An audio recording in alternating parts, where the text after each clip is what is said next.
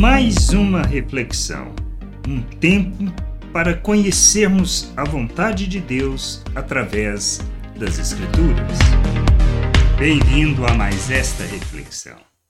Nós temos que ter um entendimento claro. O Senhor não veio para aqueles que são bons, para aqueles que estão bem, para aqueles que se acham que não precisam de nenhuma cura. Nós temos que entender: Jesus veio a este mundo, enviado pelo Pai, para expressar o amor de Deus, expressar a sua graça, mas para aqueles que sabem que precisam ser curados. Nós temos que ter isso muito claro. Deus não opera no orgulhoso, ele opera naquele que reconhece a sua miserabilidade, dependência completa dele.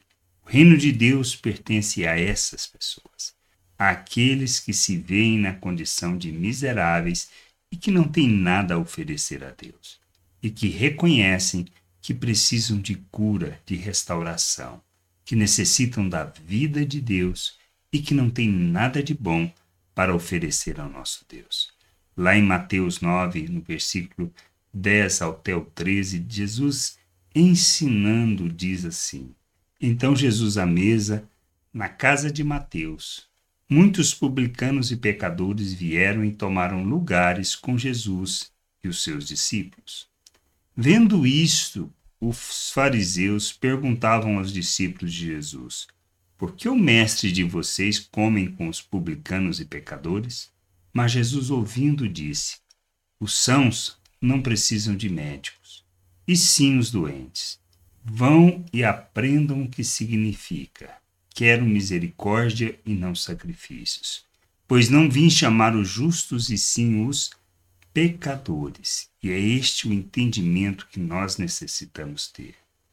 Muitas vezes nós priorizamos e achamos que é isto que Deus quer: a aparência, as regras, as liturgias. Nós achamos que é disto que trata o reino de Deus. Isto é religiosidade.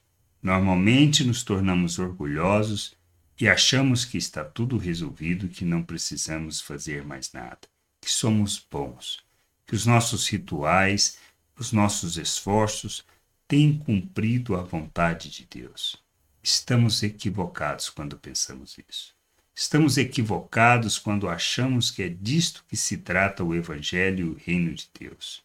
Não é. Reino de Deus se trata da vontade do Pai, do seu querer e de sua vontade. De entendermos que estamos separados de Deus, mortos em nossos delitos e pecados, que andamos segundo uma maneira de viver e pensar que não traduza o reino de Deus. Estamos separados de Deus. Devemos nos arrepender e nos convertermos ao nosso Deus, à sua vontade, de maneira que a gente viva neste mundo como um filho de Deus, revelando a glória do Pai.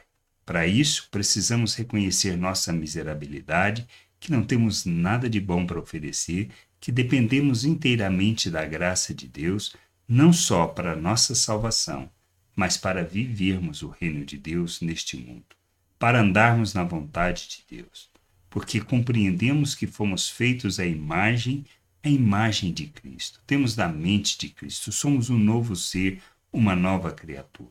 Dependemos da graça para que nós possamos viver o reino de Deus. Fomos capacitados para isso.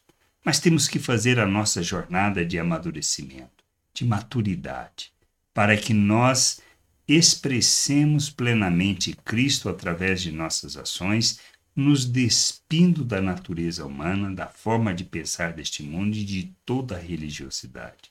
Por isso, Cristo veio para os doentes, para aqueles que sabem que precisam de cura, que necessitam do Senhor para viver a vontade do Pai, que dependem inteiramente da graça de Deus para andar neste mundo expressando misericórdia, graça e não simplesmente os nossos sacrifícios. Que haja em nós este entendimento, esta compreensão e que possamos entender que a cura é para aqueles que desejam ser curados por Deus, sarados por eles, libertos dos pecados, liberto do domínio dos pecados para viver segundo a justiça, expressando o reino e a vontade do Pai.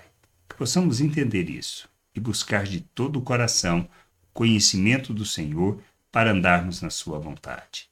Graça e paz sobre a tua vida. Amém. Gostou da reflexão? Compartilhe. Não deixe de ler as Escrituras. Medite para poder crescer no conhecimento e vontade de nosso Deus e nosso Pai, para que, conhecendo o Senhor, possa o revelar ao mundo.